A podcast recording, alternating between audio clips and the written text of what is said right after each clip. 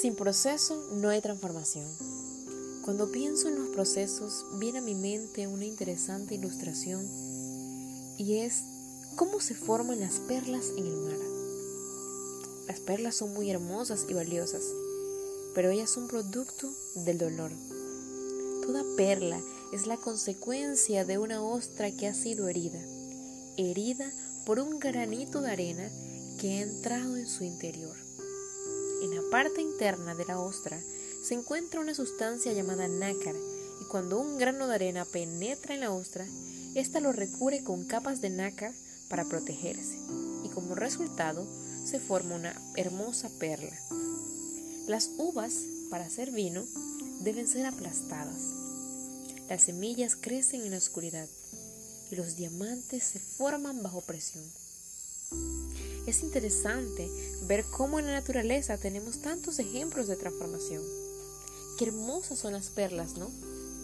Pero para obtenerlas debe haber un proceso.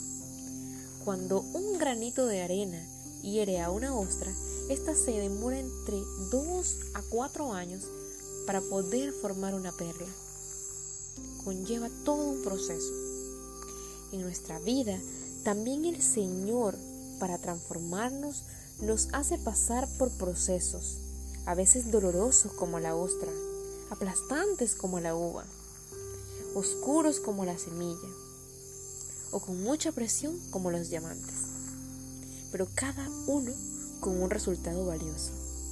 Primera de Pedro 1, del 6 al 7 nos dice, es necesario ser afligido en diversas pruebas, para que sometida a prueba nuestra fe, mucho más preciosa que el oro, el cual aunque perecedero, se prueba con fuego, se hallada en alabanza, gloria y honra cuando sea manifestado Jesucristo. Los procesos de Dios son para probar nuestra fe, para llevarnos a aguas más profundas, para pasar de nivel.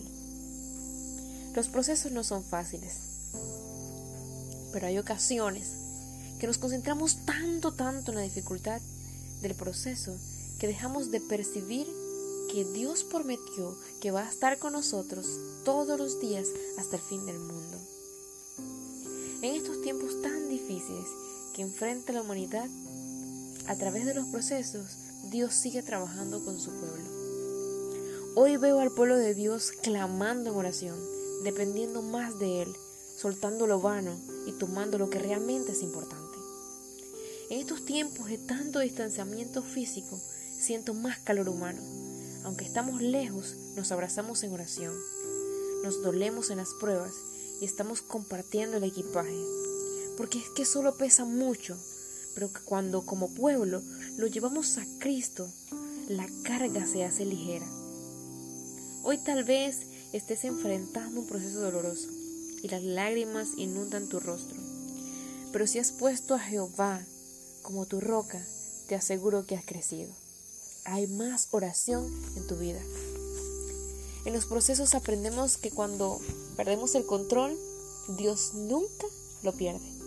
Y sí, nos desesperamos, pero su voz nos susurra de alguna manera, aquí estoy. Porque Dios siempre sabe tener detalles con sus hijos. Son tiempos difíciles, pero cuando llega, llega la tribulación, por fe me aferro a sus promesas. Su palabra dice en Hebreos 13, 5, no te desampararé ni te dejaré.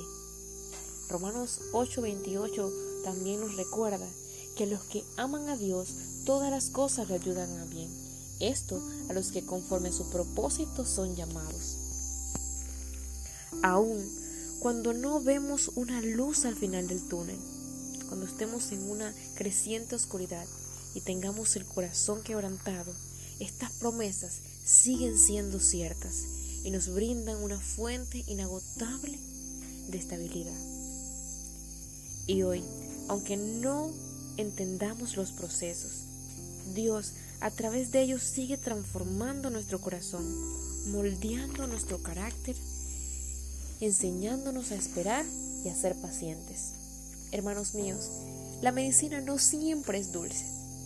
El Señor nos llama a tener sumo gozo cuando estamos en diversas pruebas, sabiendo que la prueba de vuestra fe produce paciencia. Sin proceso no hay transformación. Que el Señor nos ayude.